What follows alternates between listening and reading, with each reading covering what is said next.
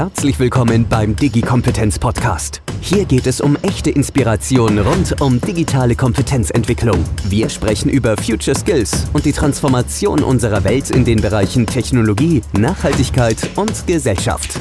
Ihre Podcast-Hosts Anne Koak und Philipp Ramin begrüßen jede Woche inspirierende Menschen, die wirklich etwas zu sagen haben. Und das aus den unterschiedlichsten Sichtweisen der Wirtschaft, der Wissenschaft, der Politik und der Gesellschaft. Digi-Kompetenz. Lassen Sie sich von den führenden Thought Leaders jede Woche aufs Neue inspirieren. Produziert von i40.de.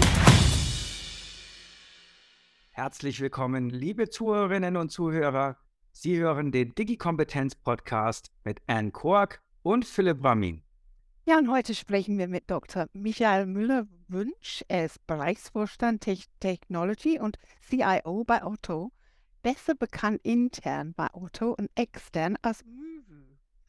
Michael wurde vom CIO-Magazin zum CIO des Jahres 2022 äh, gekürt. Mit der Schlagzeile CIO Michael Müller-Wünsch macht Otto zur Digitalplattform. Michael ist Vollblut-ITler, hat eine, einen Abschluss als Diplom-Informatiker der TU in Berlin macht einen Abschluss als Diplomkaufmann, hat einen Doktor der Ingenieurwissenschaften gemacht und war dann Hochschulassistent im Bereich Wirtschaftsinformatik, verteilte Systeme und künstliche Intelligenz. Und wer durch LinkedIn-Kanal scrollt, der entdeckt zwei Herzensthemen: digitale Bildung von klein auf und Women in Tech. Mit seinen Ehrenämtern möchte er einen Beitrag zur Verbesserung der digitalen Kompetenz in der Gesellschaft bieten und die Unwissenheit in der Gesellschaft auflösen. Mühe ist begeisterter Sportler und wollte ursprünglich sogar Sportmediziner werden. Vom Fußball auf nationaler Ebene über Tennis im Leistungskader bis hin zu Golf ist Sport immer ein wichtiger Teil seines Lebens gewesen. Bekanntlicherweise arbeitet er für den größten Online-Händler für Fashion in Europa.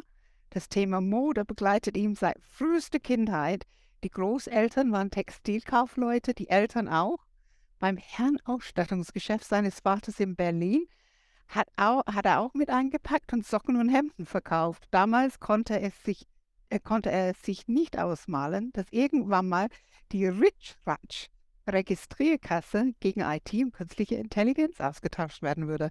Herzlich willkommen, liebe Müfü, wenn ich sagen darf. Ja, klar, liebe Anne und äh, lieber Philipp, ähm, äh, klasse, dass ich heute bei euch sein darf. Und ähm, ich freue mich auf ein schönes Gespräch mit euch. Ähm, eine wunderbare Abwechslung in dem manchmal durchaus sehr intensiven Arbeitstag eines äh, Vorstands Technologie. Super, liebe Micha. Es passiert öfters mal innerhalb von Großkonzernen, dass dann irgendwie so ein Kürzel äh, die Runden macht und man dann auch bekannt wird. Aber es ist selten der Fall, dass es nach außen äh, ganz offiziell dann bekannt wird. Wie kam das bei dir dazu? Ja, ähm, was viele Menschen ja bei meinem Namen nicht vermuten, Müller-Wünsch, ist tatsächlich ähm, ein Doppelnamen, den ich von Geburt an habe. Und ähm, das ist durchaus durch meine Familie begründet. Und wie du ja richtig gesagt hast, ich komme aus einer Textileinzelhandelsfamilie, die 1882, also wirklich vor langer, langer Zeit, ähm, in der äh, Stadt Berlin äh, Textilien für den preußischen Landadel und die Offiziere äh, verkauft hat und über verschiedene Generationen und für mich natürlich präsent meine Großeltern und meine Eltern, ähm, insbesondere Herrenmode in Berlin und späterhin auch sogar Damenmode, also DOB, in der Stadt Wuppertal ähm, verkauft haben. Wuppertal kommt einher ähm, äh, mit meinem Geburtsjahrgang und meinen Geburtstagen, weil das war der 13. August 1961, äh, 16. August äh, 1961 und der 13. August, wissen wir ja, war ja ein historisches Datum. Der Name war meinem Lateinlehrer zu lang, als er das Klassenbuch das erste Mal aufschlug. Und er hatte einen Abkürzungsfimmel und der von dort an hieß ich bei ihm nur noch Möwe. Und ähm, äh, Latein könnt ihr euch vorstellen, habe ich vor vielen Jahrzehnten gelernt. Und das wurde dann späterhin von meinen Freunden kultiviert. Und äh, da war dann immer nur der Möwe ist jetzt dran. Und es gibt dann da mit der Informatik noch einen Bezug und der TU Berlin, als ich 1980 dort startete, und ein Account eingerichtet werden musste, ähm, fragte der Operator mich, wie heißen Sie denn? Und wir haben uns damals natürlich alle noch gesiezt. Naja, Müller-Wünsch. Ja, Müller, Müller haben wir ganz viele an der TU Berlin. Und da habe ich gefragt, aber habt ihr denn einen Möbel an der TU Berlin? M-O-E-W-O-E? -E? Nee, sowas können wir machen. Und so konnte ich auf die acht Stellen, die man damals zur Verfügung hatte, mit einer sechsstelligen Antwort, nämlich MOEWUE at cs.tu-berlin.de, mein erstes offizielles E-Mail-Account einrichten. Und in jeder Firma, in jeder Organisation, inklusive Otto, gibt es dieses E-Mail-Account.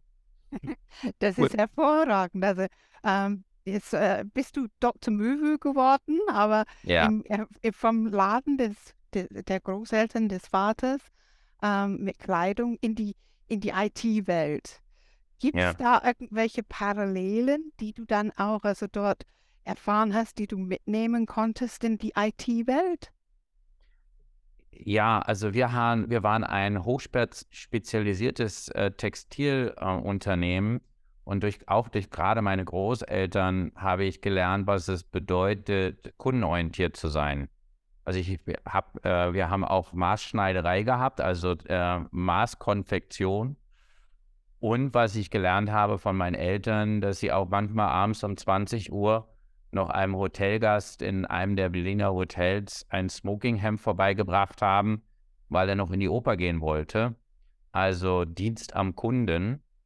Und das war ja viele Jahre lang für IT-Organisationen überhaupt eine große Herausforderung, ähm, kundenorientiert zu sein, weil wir sehr häufig darauf zurückgeführt wurden, na, ihr müsst nur die Technik beherrschen, aber dass das für einen Kunden ist oder eine Kundin, ich glaube, das ist so eins der prägenden Elemente gewesen aus dem Familienumfeld, wo ähm, ich heute sagen würde, das behalte ich äh, sehr gerne in Erinnerung, versuche es eben halt auch in mein tägliches Arbeiten mit hineinzubringen.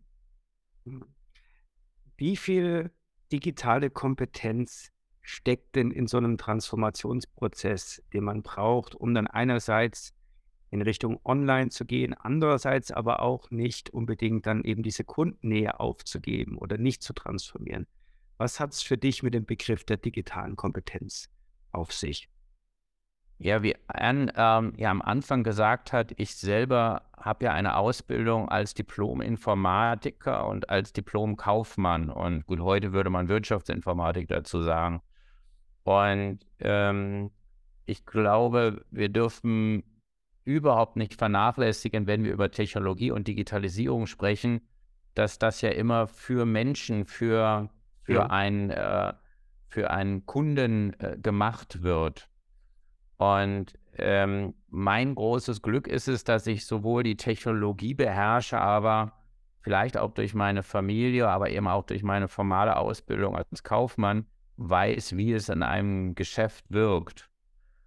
Und wenn ich nicht dieses Wissen hätte und bei mir vielleicht jetzt noch die Spezialität, dass ich eben halt im Bereich KI geforscht habe über, über ein Jahrzehnt, also auch mit sehr modernen Themen der heutigen Zeit, Stichwort ChatGPT und Co., ähm, sehr vertraut bin, dass ich darüber eine sehr gute Einschätzung machen kann, wie kann man Technologie und digitale Fähigkeiten im Sinne von Kunden, im Sinne einer Organisation, im Sinne eines Unternehmens einsetzen.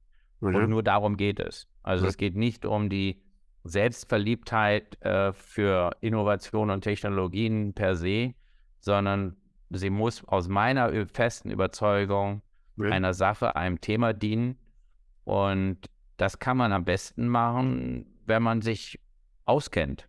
Ja. Und das ist meines Erachtens auch das große Manko, was wir bei vielen Organisationen sehen, dass sie diese Digitalkompetenz eben nicht so kennen, dass sie es aktiv gestalten können. Nein. Ich formuliere das häufig so, dass es viele Menschen gibt, die sehr gut passiv nachvollziehen können, was Technologie machen kann, aber die nicht wissen, wie man es aktiv designt und gestaltet. Und durch meine Ausbildung und durch meinen langen Werdegang in der Technologieindustrie äh, mit einem Team, was mich dann auch noch in den Feinheiten und Spezialitäten grandios unterstützt, äh, glaube ich, ist, kann es einer Organisation gelingen, tatsächlich die digitalen Möglichkeiten im Sinne der Kundinnen und Kunden hervorragend einzusetzen. Ja.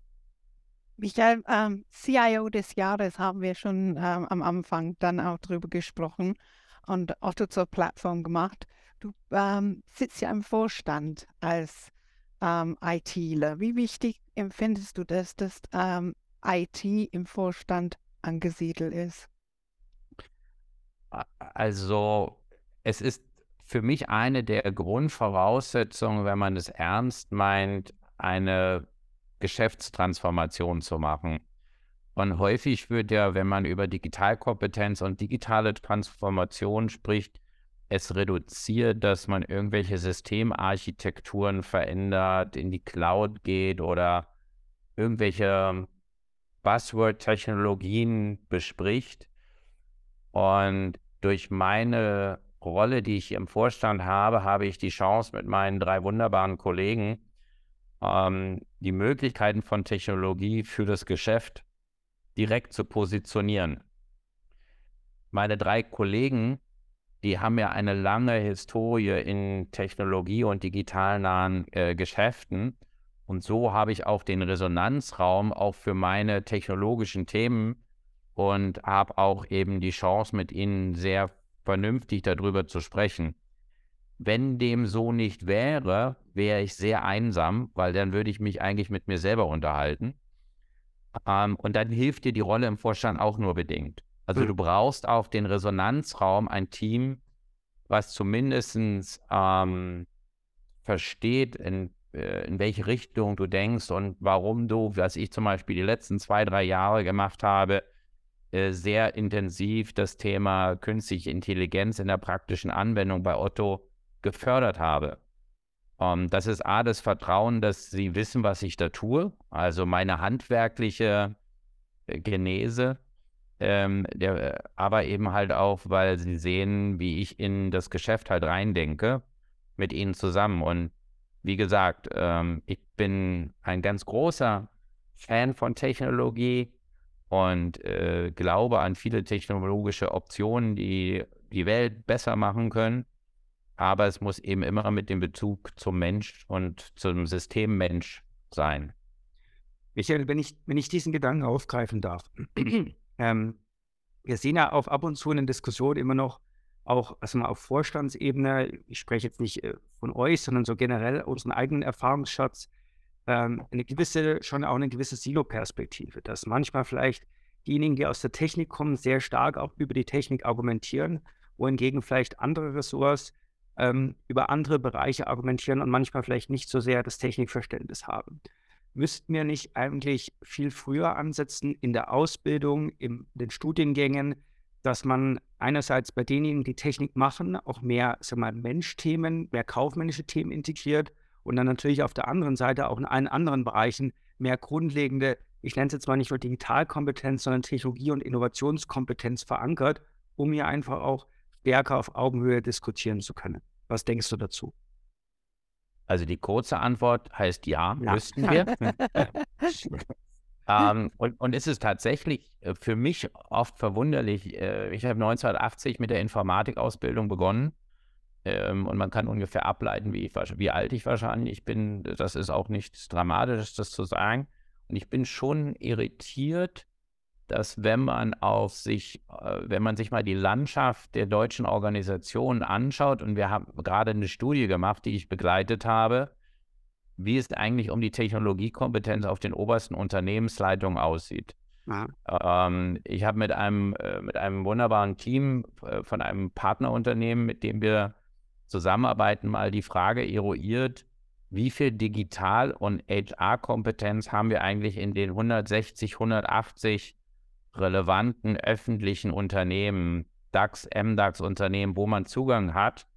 Und ähm, die Firma HR Pioneers hat dann mal angefangen, Geschäftsberichte zu sondieren im letzten Herbst, um dann herauszubekommen, wie viel wie viele Funktionen durch reinrassige Informatiker äh, besetzt sind, die sich auch dann quasi auch um Technologie kümmern halt können. Und das ist schon noch sehr unterbelichtet, wenn ich das mal so liebevoll sagen darf. Und, ähm, und ich sehe da einen riesigen Nachholbedarf, genauso wie ich es auf der zweiten Dimension, die meines Erachtens für die Transformationsarbeit wichtig ist, HR, ja. äh, nur selten beobachte. Ja. Im Gegensatz zu US-Unternehmen. Ja. Wenn man die mal analysiert, da ist die Rolle des äh, Chief äh, HR Officers und des CIOs wesentlich häufiger präsent in der Diskussion im Board äh, als auch in der Rolle im Board. Und ich glaube, dass wir hier in Europa und insbesondere in Deutschland gut daran täten, ähm, da auch in diese Richtung die Veränderung voranzubringen. Mhm. Ich nenne ja ganz ähm, äh, mit ganz viel Zuversicht äh, die Ressource HR und IT eigentlich die heimlichen Enabler und Möglichmacher erfolgreicher Digitaltransformation. Eigentlich sollten es nicht nur die heimlichen sein, aber du hast natürlich recht. Vielleicht zwei Reflexionen dazu. Zum einen, du sprichst die Vorstände an. Ich würde es sozusagen hier noch gerne ergänzen, auch aus meiner eigenen Perspektive als Aufsichtsrat, dass es bei den Aufsichtsräten auch unglaubliche Defizite gibt. Äh, da geht es ja schon los. Ne? Wenn da kein Druck aus diesem Bereich kommt, dann äh, proportionalisiert sich das in, natürlich auch dann in die Vorstände rein. Ich glaube, auch da bräuchte man, was Qualifikationsmatrizen angeht, äh, mal eine etwas klarere Sichtweise. Und das andere zu HR äh, spricht uns aus der Seele. Ähm, wir haben in dem Zusammenhang auch äh, geforscht und auch publiziert und es sind zu einem Ergebnis gekommen. Äh, wir haben zum einen aus unserer Sicht eine HR, die auch so ein bisschen noch in so einem Selbstfindungsprozess nach wie vor ist und vielleicht auch nicht das mangelnde Selbstverständnis entwickelt hat, mal so pauschal gesprochen. Äh, ja. Gleichzeitig aber auch bei den anderen Funktionen muss man, denke ich, kritisch sein, dass man HR automatisch auch in so eine Tonne immer steckt und immer auch so ein Stück weit stigmatisiert. Naja, das ist ja HR, was wollen die denn? Also da müsste es vermutlich von zwei Seiten Veränderungsbereitschaft geben oder sagen wir vielleicht auch noch schnellere Veränderungsbereitschaft geben. Ich glaube, die Bereitschaft ist da, aber es fehlen noch so ein bisschen vielleicht die PS auch auf der Straße in diesem Transformationsprozess. Ja, also ich würde es insofern ergänzen wollen. Ähm, ich bin ja seit über ja, fast 25 Jahren in verschiedenen Unternehmen als CIO tätig gewesen und damit auch ähm, hatte ich Zugang zu vielen tollen CIO-Kollegen in Deutschland und auch in Europa. Und anfänglich sind wir durch diesen gleichen Leidensweg gegangen. Welche ja. Rolle, welches Selbstverständnis hat eigentlich IT in einem Unternehmen? Und wir kennen alle die Diskussion, die IT muss der Dienstleister sein äh, für irgendwas anderes. Äh, für mich eine sehr unglückliche Diskussion, weil sie so ein äh, Lieferanten-Kundenbeziehungsmodell ähm, aufbaut, was ich mir in einem modernen Unternehmen überhaupt so nicht vorstelle, weil ich von einer Gleichberechtigung ausgehe. Und das Gleiche sehe ich für den HR-Bereich, wie du das beschrieben hast. Wir wissen gerade in Europa, in, in Deutschland, welche große Bedeutung auf das Thema Talentmanagement, People Development und ähm, ja, People, People Management kommt das zwar von den allgemeinen Managementfunktionen wahrgenommen werden muss, aber HR kann wichtige Impulse da setzen. Und ich habe nun das Glück, dass ich nicht nur drei wunderbare Kollegen habe, wenn es um das Thema Technologie, Verständnis und Zugeständnis vielleicht geht, sondern dass ich auch eine Kollegin habe, Kathi Röver, die auch bereit ist, mit mir über innovativere äh, Modelle nachzudenken und zu sagen, wie kann man agile, äh, menschorientierte Führungsmodelle, die wir aus der IT ja schon seit einigen Jahren, Jahrzehnten praktizieren, auch auf andere Bereiche übertragen. Und ja. ähm, da muss sie eben halt auch transformatorisch für ihren Bereich wirken. Also das ist jetzt nur, weil es HR ist, nicht auch alles gottgegeben einfach, genauso wie es in der IT nie gottgegeben einfach war. Aber dadurch, dass wir da zu zweit sind und wir insgesamt in der Organisation einen guten Mindset halt haben, haben wir bei Otto vielleicht hier das eine oder andere voranbekommen, äh, wo andere Unternehmen noch hadern. Und du hast gerade eine äh, Funktion angesprochen, die, wo ich auch viel Dialog mit betreibe, auch in meiner Rolle als Aufsichtsrat und Beirat von Unternehmen und Organisationen, die Beiräte und Aufsichtsräte müssen da auch die Impulse setzen ähm, und ähm, Orientierung für die operativen Geschäftsführungen liefern und dann diese Themen auch einfordern. Und wenn das nicht passiert, weil sie es vielleicht in ihrem eigenen Berufsleben vor 20, 25 Jahren auch nicht so erlebt haben und das vielleicht auch ein bisschen outdated ist, mit dem sie ihr Aufsichtsratmandat wahrnehmen, ähm, dann, ähm, dann kommt es eben zu diesen Schieflagen, die wir leider Gottes in vielen Unternehmen beobachten und die dann die Menschen, nämlich die Mitarbeitenden der Organisation, auch sehr dramatisch dann erleben in der heutigen Zeit. Und ähm, aber ich weiß mich ja sehr gut umgeben, nicht nur hier bei uns in, in der Marke Otto, aber auch in unseren Communities, in denen ich mich bewege, dass die Menge der Menschen, die das ähnlich sehen, wie du es gerade beschrieben hast, lieber Philipp, dass die, ähm, dass die eben halt ähm, da auch mehr Schwerpunkt drauf setzen. Und Schwerpunkt setzen heißt, Zeit und Geld dafür zu investieren. Also das passiert nicht, weil wir freitags nachmittags eine PowerPoint gemalt haben, die dann am Montag verteilt wird, sondern da müssen Menschen Zeit zu investieren und ähm, auch viel, viel Coaching betreiben für die Gesamtorganisation. Und der, äh, der CIO des Jahres ist für mich ja eine Auszeichnung gewesen, dass ich als Trainer, als Coach meiner Technologieorganisation fungiert habe. Und vielleicht ist es eher die Trainerauszeichnung gewesen als die Spielerauszeichnung. Mhm. Michael, wir sagen an dieser Stelle also ganz liebe Grüße an die Kathi Röwe. Wir haben eine ganz tolle Folge vom Podcast mit ihr aufgenommen. Wer es hören möchte, kann es auch gern suchen bei uns. Und ähm, ich wollte auch wissen, wir haben jetzt die, die Vorstände, wir haben die Aufsichtsräte. Wie, wie ist es aber bestellt um den Wissenheitszustand oder Unwissenheitszustand in Sachen Digitalisierung und IT allgemein bei allen anderen?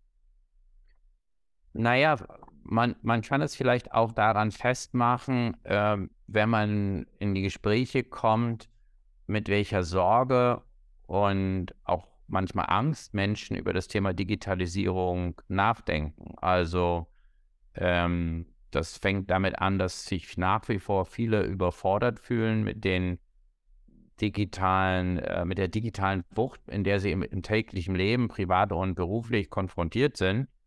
Und da hilft meines Erachtens nur eins, äh, ausbilden, aufklären, miterleben lassen, dass man ein, äh, eine Erfahrung entwickelt, um für sich selber eine Einschätzung zu machen. Und da bietet unsere Gesellschaft, angefangen von unserem Schulsystem, über die weitenden Wege, auch im Berufsleben, nach wie vor zu wenig ähm, Anknüpfungspunkte. Also schlichtweg guckt euch Schulen, äh, Stu Studiengänge und ähnliche Dinge an. In Deutschland, ähm, da ist es oftmals archaisch, obwohl wir viel Geld auch oft zur Verfügung gestellt haben. Stichwort Digitalpakt. Aber ich habe ähm, ganz großen Respekt davor, dass es viele Menschen gibt, die daran nicht teilhaben können, also das Stichwort auch Teilhabe, mhm. das ähm, zu ermöglichen. Und es ist für mich der gesellschaftliche Auftrag, aber auch dann der Auftrag von Unternehmen, dass wir Menschen nicht hinten stehen lassen und sagen, naja, muss jeder irgendwie für sich selber lösen, das Problem. Ähm, wenn wir dann Digitalisierung voranbringen, dann würden wir vielleicht auch solche Diskussionen, die manchmal auch angstgetrieben sind über Datenschutz, über wie gehe ich mit persönlichen Daten um, ganz anders denken. Ja. Also ähm, viele gehen so sorglos mit ihren Daten um.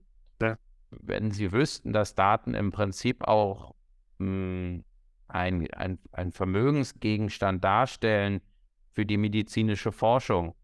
Ich sage immer, ich glaube, jeder Mensch wäre bereit, seine persönlichen Daten zur Verfügung zu stellen, wenn er wüsste, dass er vielleicht sein eigenes Leben, sein eigenes Wohlbefinden damit verbessern könnte. Ja. Ähm, ähm, und, und, so gibt es ganz, und, und, das, und das stellt ja einen Wert an sich dar.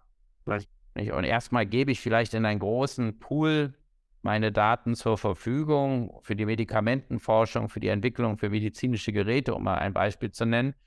Und vielleicht profitiere ich eines Tages ähm, im, im, Lebensalter oder zu welcher Lebensphase auch davon, dass, ähm, dass dann die Erkenntnisse aus den bereitgestellten Daten äh, zu besseren Produkten, zu besseren Leistungen halt führen. Und diese Zusammenhänge sich zu erschließen und auch die Ursächlichkeiten zu haben, da müssen wir viel Aufklärungsarbeit leisten. Und wir als Otto haben uns das ja mit, durch unsere Weiterbildungsprogramme und eins ist ja das prominente Tech Education, wo wir Mitarbeiterinnen jetzt schon seit vielen, vielen Jahren versuchen, immer wieder neuere Entwicklungen nahezubringen. Was bedeutet so ein Buzzword wie Blockchain? Was bedeutet das jetzt mit dieser KI?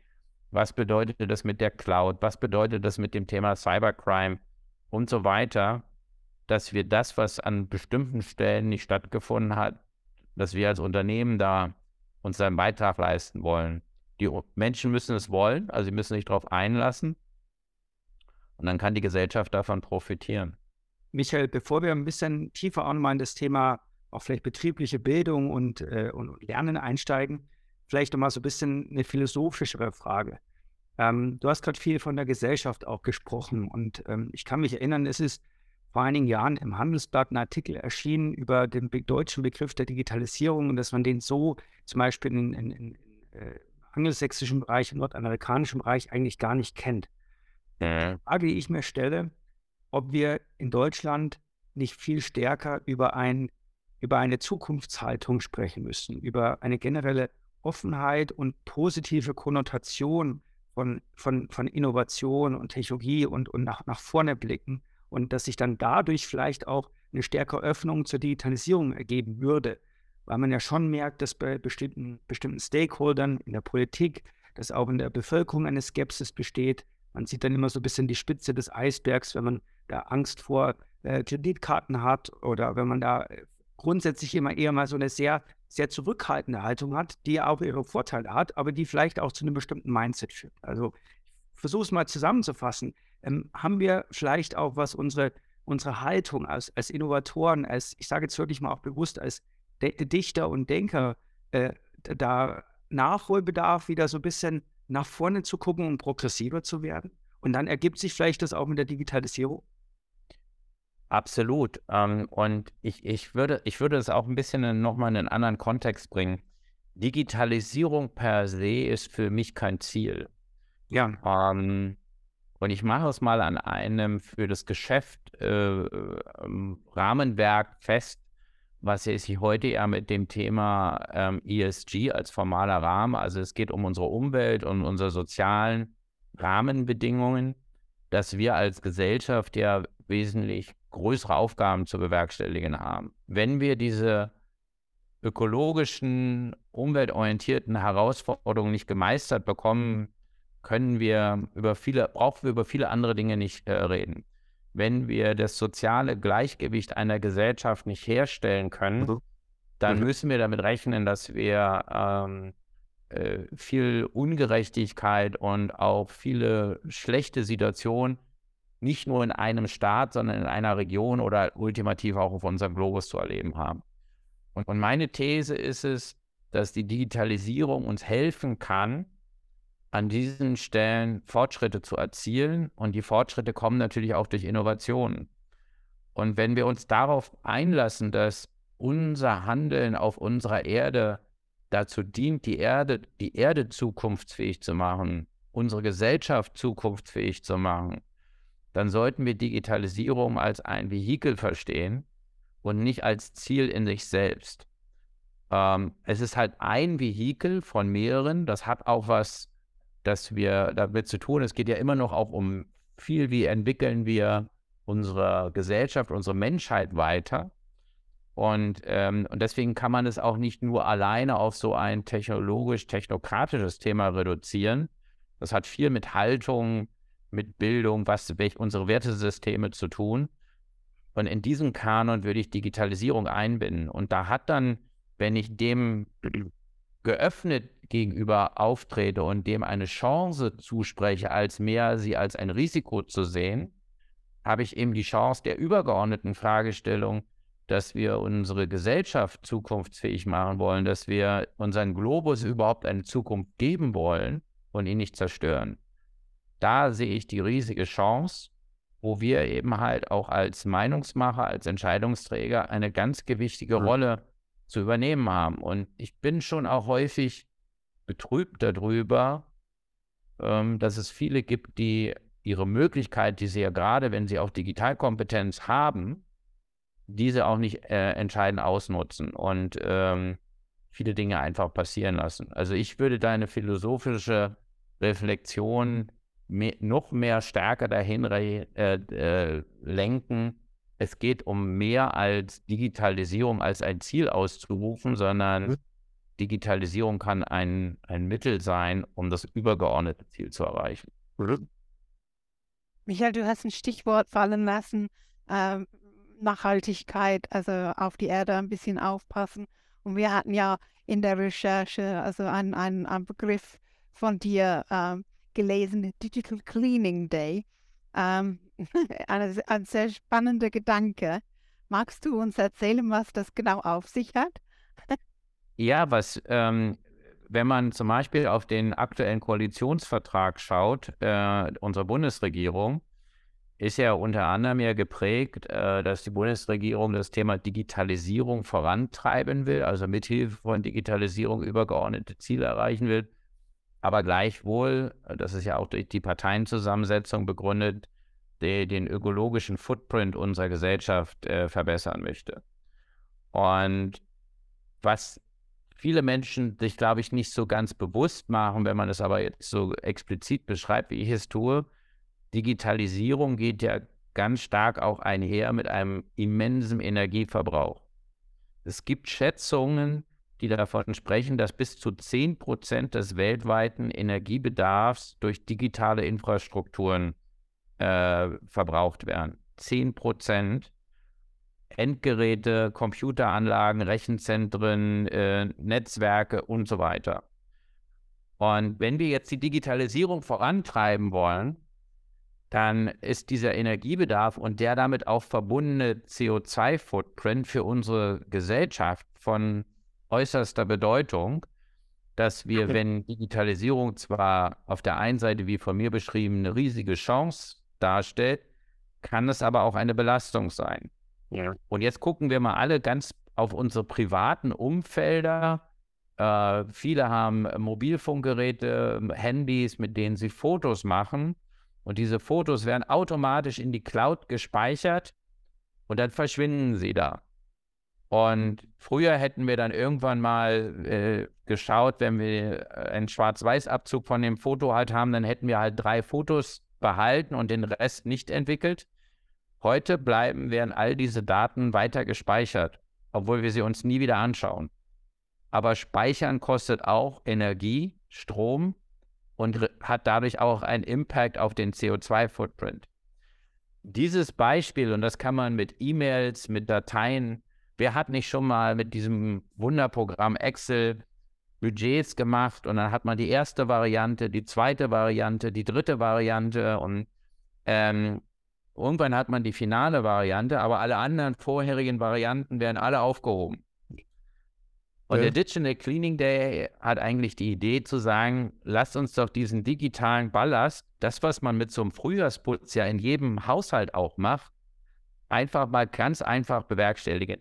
Im Übrigen muss man dafür nicht programmieren können, sondern man muss nur einfach mal Ordnung halten und äh, könnte persönlich einen riesigen Beitrag dazu leisten.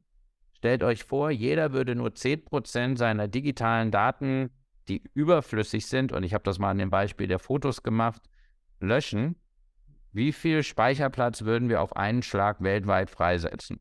Michael, ich finde das eine äh, super Anekdote, die ich im Übrigen auch in meinen eigenen Schulungen verwende und ich würde das gerne kurz quantifizieren.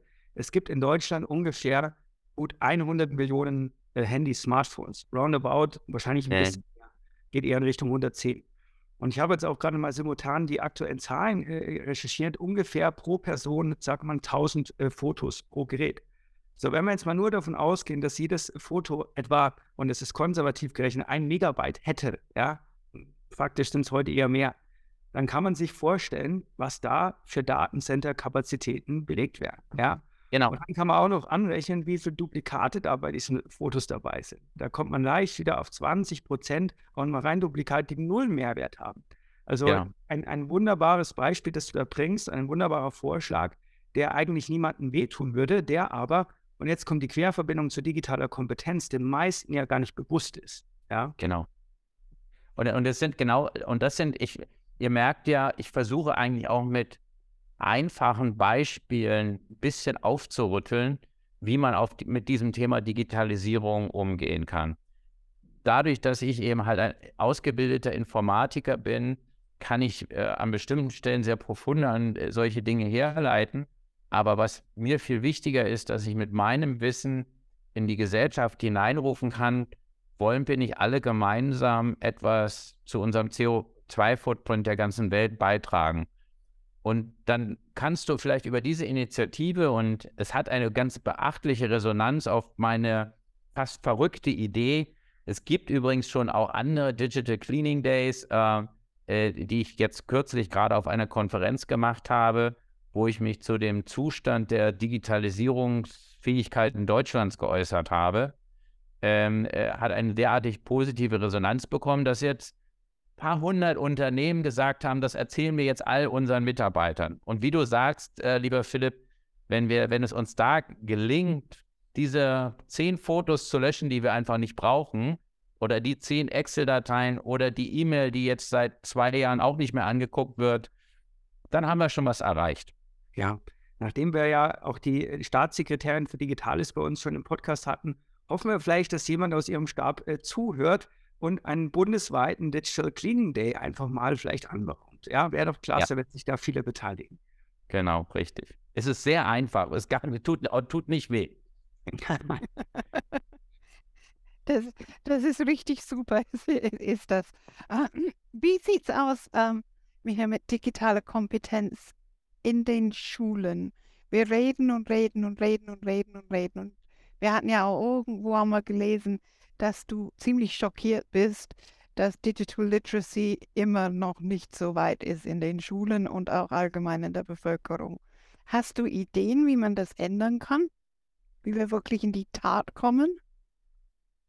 Also ich glaube, ähm, die, die Initiativen, die vom Staat halt kommen, die zielen ja schon an bestimmten Stellen durchaus in die richtige Richtung, was so Infrastrukturausstattung und ähnliches betrifft.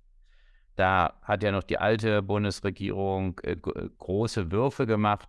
Man sieht aber alleine durch den bürokratischen Apparat äh, äh, die ganzen Budgets, die zur Verfügung gestellt wurden, sinnhaft in den äh, Bundesländern ähm, einzusetzen, dass das schon eine riesige Hürde war. Also da war nichts niedrigschwellig, wenn man äh, den Zahlen und auch den Gesprächen, die ich teilweise mit den Verantwortlichen führen konnte, Glauben schenken darf.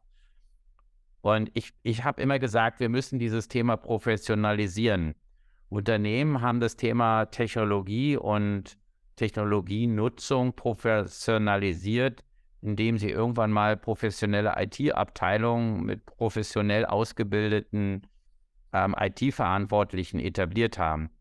Und so habe ich mich vor zwei Jahren zu Zeiten von Corona, wo ich auch, ich habe selber drei Kinder ähm, und damals war unsere Tochter noch im Schulsystem, habe hinreißen lassen, zu sagen, warum führen wir nicht wie Unternehmen schon etabliert den CIO für oder in den Schulen ein? Und dieser CIO sollte sich darum kümmern, dass die Kinder in, dieser, in ihrer eigenen User Experience, wenn sie mit digitalen Werkzeugen Bildung äh, sich erschließen, wie man sowas machen kann, wie sieht die User Journey aus? Das ist das, was wir, meine Teams tagtäglich bei Otto machen, dass wir die Consumer Journey definieren. Ähm, das ist das Offensichtliche, den Kindern zu zeigen, wie sitzt man sinnvoll digitale Möglichkeiten im Erlernen von Wissen, im Erlernen und Erwerben von Fähigkeiten ein. Ich muss aber genauso den Lehrern die Chance geben, die gar nicht durch ihre universitäre Ausbildung vorbereitet wurden, dass deren Journey als Lehrer, also die, ich nenne sie die Lehrer-Journey, äh, wie sieht die eigentlich digital aus? Und dann hat man eine weitere Gruppe, das ist das Management, die Verwaltung des Schulsystems in den Schulen, die Schulleitung, die Sekretariate. Wie sieht deren äh, Alltag aus. Und dann gibt es eine vierte Community, die mir sehr am Herzen liegt, die total äh, unbesprochen ist. Das sind die Eltern. Und die Eltern spielen eine riesige Rolle, wenn es darum geht, äh, Digital Literacy zu ermöglichen. Äh, als Vater von Kindern hat man dann hier und da auch die Notwendigkeit, die Chance, zu Elternabenden zu gehen. Und wenn man dann Eltern erlebt, die aus welchen Gründen auch immer erklären, mein Haushalt ist eine internetfreie Zone, dann bestimmt das eben halt auch die Möglichkeiten von deren Kindern. Und ich würde es immer den Familien zugestehen, dass sie solche Entscheidungen treffen. Das ist ja ein Teil unseres demokratischen Grundverständnisses. Aber gleichzeitig muss man ja überlegen, wie diesen Kindern, aber auch anderen Kindern Zugang zu dem vernünftigen und verantwortungsvollen Umsatz mit Technologie ermöglicht wird. Und da könnte ein CIO mit einer entsprechenden Mannschaft, die natürlich Geld kostet, also das there is no lunch for free, ähm, würden wir eines unserer wichtigsten Gegen, also Vermögensgegenstände unserer Gesellschaft, nämlich Menschen und Wissen der Menschen, dass wir diese Investitionen betreiben. Ja. Und jeder Unternehmer, der das ernsthaft sieht und versteht und damit dann auch ernsthaft vorantreibt, betreibt diese Investition. So, und wir als Staat tun uns im Moment sehr, sehr schwer, in diese Richtung tatsächlich Ressourcen zu allokieren. Wir haben aber, muss man auch leider erkennen, im Moment auch nicht die Strukturen. Also unser Lehrersystem ist leider dafür nicht qualifiziert, ja. auch solche Ausbildungen voranzubringen.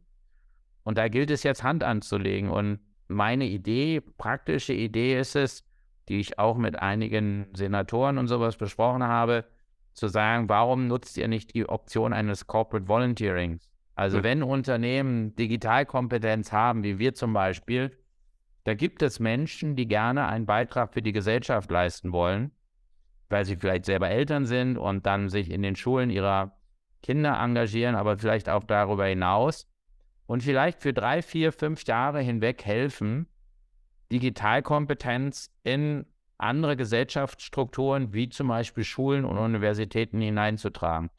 Diese Durchlässigkeit, dieser Pragmatismus, ist leider noch nicht überall so erkennbar. Das bedeutet allerdings auch, dass Unternehmen, und es gibt ja immer mehr Unternehmen, die auch die Bereitschaft haben, Corporate Volunteering zu unterstützen, äh, dass wir, ähm, dass wir das eben halt als einen gesamtgesellschaftlichen Auftrag sehen, um, wenn ich es bös meine, den Restrukturierungsfall Deutschland, wenn es um Digitalisierung geht, voranzubringen oder überhaupt, wenn ich es positiv sehe, eine Zukunftsfähigkeit unserer Gesellschaft durch Digitalisierung zu ermöglichen. Was soll man, was soll man da hinzufügen, äh, lieber Michael? Also ein Dinger, sehr äh, allumfassendes Plädoyer ja, für, für sinnvolles Engagement, ja, eigentlich für ein, ein Stück weit äh, auch Corporate Social Responsibility, but, aber eigentlich auf einer ganz anderen Ebene nochmal, ja, oder eine Selbstverständlichkeit eigentlich, um, um dann auch ähm, ja, unsere, nicht nur unsere Wirtschaft, sondern die gesamte Gesellschaft voranzubringen. Äh, wunder, wunderbare Zusammenfassung. Ähm, die Zeit vergeht unglaublich schnell mit dir, äh, auch aufgrund der, der Vielzahl an Themen, die wir hier eigentlich adressieren. Wir haben zum Abschluss unseres Podcasts auch für dich unsere beiden Abschlussfragen. Die Anne wird die eine stellen, ich darf die eine stellen. Und die erste Frage, die zielt so ein bisschen darauf ab, was aus deiner Sicht für die nächste Zeit die Top 3 Themen für dich persönlich sind, die du voranbringen möchtest, die du anpacken möchtest. Und du kannst ein bisschen aussuchen, auf welcher Ebene oder aus welcher Sichtweise du das dann auch beantwortest. Also das eine ist, ähm, Deutschland ist ja im Jahr 2023 in einem sehr schwierigen Zustand. Unsere Gesellschaft ist deprimiert und ähm, mein persönlich e-, erstes Thema ist Zuversicht in die in unserer Organisation für diese Menschen, die bei Otto arbeiten, zu stiften, ja. trotz der schwierigen Rahmenbedingungen. Und das ja. ist extrem schwierig, weil wir wissen, wir haben einen Strukturbruch. Wir wissen, dass wir auf das Wohlstandsniveau und auch die Wohlstandsentwicklung der letzten 20 Jahre nicht einfach aufsetzen können. Äh, wir werden eine Zäsur durchlaufen. Und die Frage ist doch, ist es dann tatsächlich so schlimm, dass wir vielleicht auf einem anderen Niveau weitermachen, um uns von dort wieder weiterzuentwickeln und daraus auch eine Chance zu sehen und Optimismus zu bekommen und die Deprimiertheit, die uns auch leider Gottes durch die Medienwelt, aber auch durch die faktischen Umstände gegeben ist, die aufzulösen, ist ein, eigentlich eins meiner Hauptthemen. Mhm.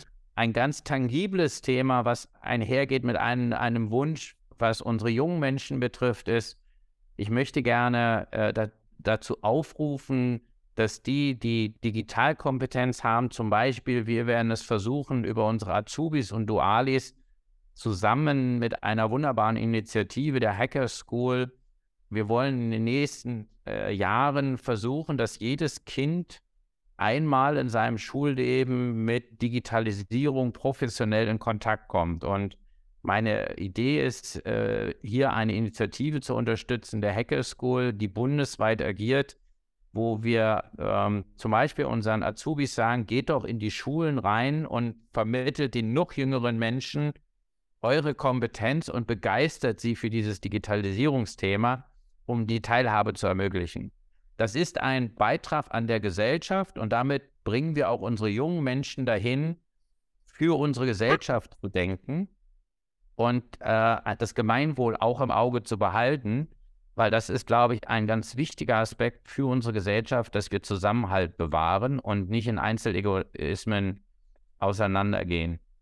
Und ähm, mein, mein dritter Wunsch ist es natürlich äh, in der heutigen Zeit, dass wir, äh, dass es wirklich friedvoller wieder wird, nicht nur in unserer Nähe, sondern auch woanders, äh, dass Menschen äh, nicht in dieser Not sind, die wir teilweise im Moment dramatisch in einigen Teilen unseres Globus entwickeln können. Und das, das jeden Tag zu bespielen, das ist meine Aufgabe. Und mein Glück ist, dass ich einen ganz großen Energietreiber habe, weil ich in einer ganz wunderbaren Organisation mit wunderbaren Menschen arbeiten darf, die ähm, mich immer wieder inspiriert und mir Energie für mein Schaffen äh, bereitstellt. Super, liebe Michael, das sind also wirklich ganz wichtige Wünsche. Wir hätten jetzt gern noch als allerletztes von dir gewusst, ganz kurz, wenn du äh, den Menschen empfehlen könntest, drei Sachen, die sie für die Zukunft lernen sollen, was wären die drei Sachen? Future Skills. Ähm, Respekt für die andere Perspektive. Ja. Versteh den anderen. Ja.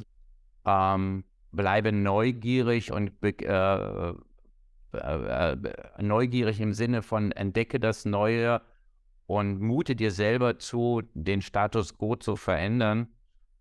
Und äh, das dritte wäre, setz da drauf, dass du nicht allein bist, sondern schaffe dir ein Umfeld, wo du in einer Gemeinschaft erlebst, wie großartig es ist, äh, wenn man gemeinsam äh, große Ziele erreichen halt kann. Weil in der Gemeinsamkeit kann man so viel Energie und so viel Freude entwickeln, das ist viel schöner, als wenn man es nur alleine machen würde respektvoll, mutig, gemeinsam. Was soll man da noch hinzufügen? Äh, eine wunderbare Zusammenfassung auch unseres Gesprächs, lieber Michael, für deine wertvollen Impulse, für den Blick über den Tellerrand in vielen Bereichen. Sagen wir ganz herzlichen Dank. War eine große Freude, dass du bei uns zu Gast warst. Genau. Vielen lieben Dank für das tolle Gespräch, auch an dich, liebe Anne. Ich sage auch Dankeschön, äh, liebe, liebe äh, Michael.